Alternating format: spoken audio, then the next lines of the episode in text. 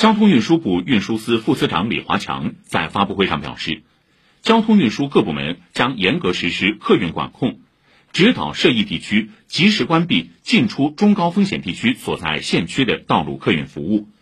暂停中高风险地区所在城市的跨城公交、出租车、顺风车业务。对于途经中高风险地区的公交和轨道交通线路，实施甩站、跨站运行。交通运输部决定，